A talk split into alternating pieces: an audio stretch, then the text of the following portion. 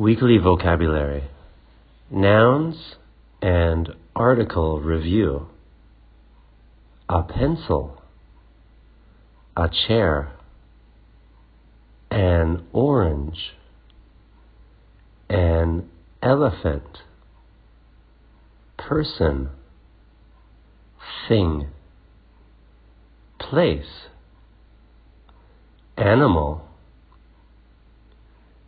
Noun. Article. What is a noun? A noun is the name of a person, animal, place, or thing. What is an article? An article is a or an and comes before a singular noun. Can you name a noun of person and place? Yes, I can. A boy. A school.